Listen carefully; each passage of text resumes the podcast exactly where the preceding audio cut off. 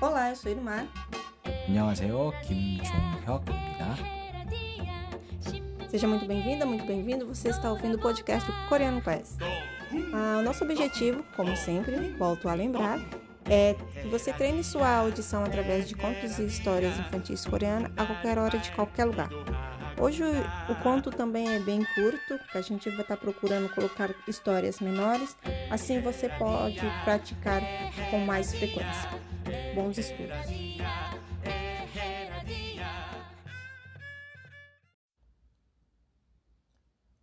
오늘은 달걀 12개로 한 축하를 읽어 보겠습니다.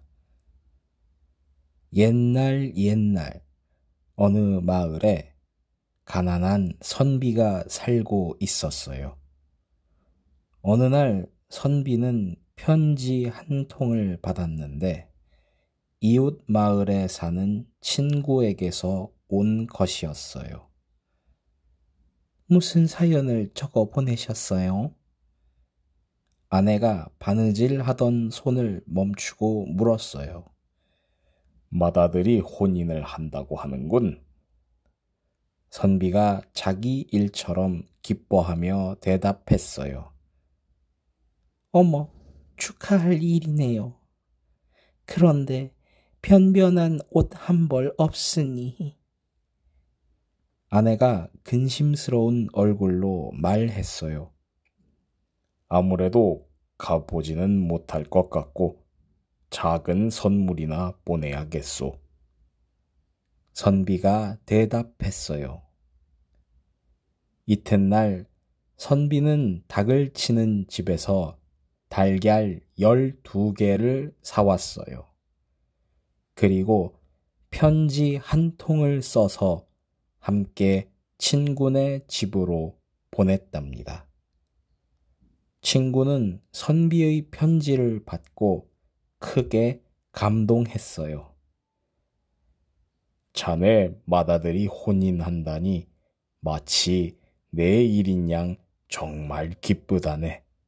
직접 가서 축하해 주는 것이 도리인 줄 아나. 내 형편이 변변치 못하여 달걀 열두 개에 내 마음을 담아 보내네. 부디 신랑 신부가 달걀처럼 둥글고 알차게 살기를 바라네.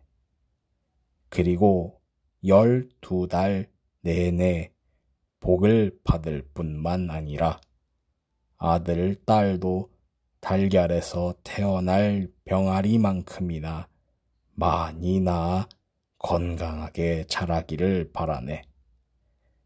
마지막으로 병아리가 자라 닭이 되듯이 살림이 나날이 번창하기를 바란다네. 친구는 바로 선비에게 답장을 했어요.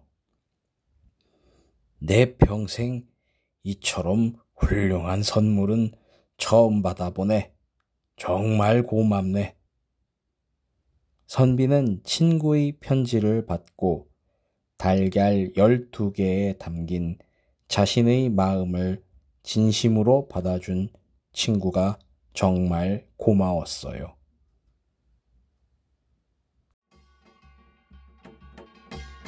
Eu não disse que a história de hoje está também bem curta? Espero que gostem, aproveitem o vocabulário, pois tem bastante palavras repetidas. Não se esqueça de baixar a folha de exercício que você pode acessar através da bio do nosso Instagram. Don't forget to download an exercise sheet that you can access through our Instagram's bio.